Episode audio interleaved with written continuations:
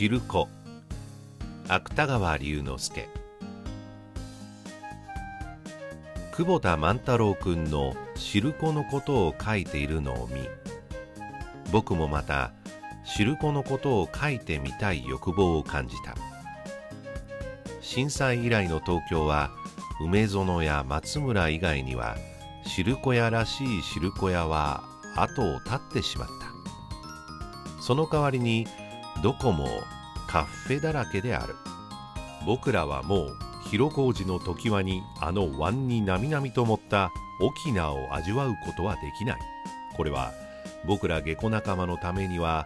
少なからぬ損失であるのみならず僕らの東京のためにもやはり少なからぬ損失である。それも常盤の汁粉に匹敵するほどのコーヒーを飲ませるカフェでもあればまだ僕らは幸せであろう。がこういうコーヒーを飲むことも現在ではちょっと不可能である。僕はそのためにも汁粉屋のないことを情けないことの一つに数えざるを得ない。汁粉は西洋料理や品料理と一緒に東京の汁粉を第一としている。あるいはしていたと言わなければならぬ。しかもまだ黄毛人たちは汁粉の味を知っていない。もし一度知ったとすれば汁粉もまたあるいは麻雀のように世界を風靡しないとも限らないのである。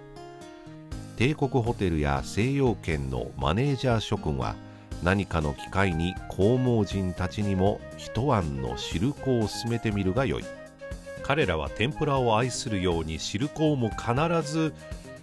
愛するかどうかは多少の疑問はあるにもせよ。とにかく一応は進めてみる価値のあることだけは確かであろう。僕は今もペンを持ったままはるかにニューヨークのあるクラブに黄毛人の男女が78人一晩の汁粉をすすりながらチャーリー・チャプリンの離婚問題か何かを話している光景を想像している。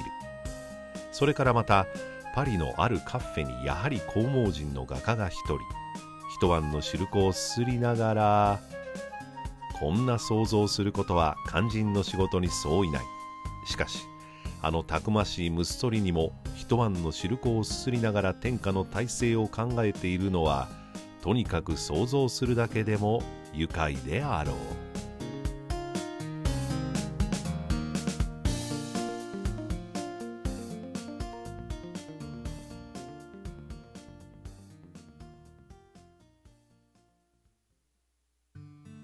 ケンジのラブピースチャンネルからのお知らせです。ラブピースではあなたからのコメントやリクエストをお待ちしています。言霊をきっかけに習慣が変わった朗読で気づいたことこんな良いことあんな面白いことが起こったなどいただいたメッセージは番組でご紹介していきます。取り上げてほしい偉人や物語一緒に作ってみたい CM や企画コラボ依頼も募集しています。各番組へのご意見ご感想クレームどしどしお寄せくださいね。さああなたの番組や活動ともつなげて新しいこと一緒に始めてみませんか？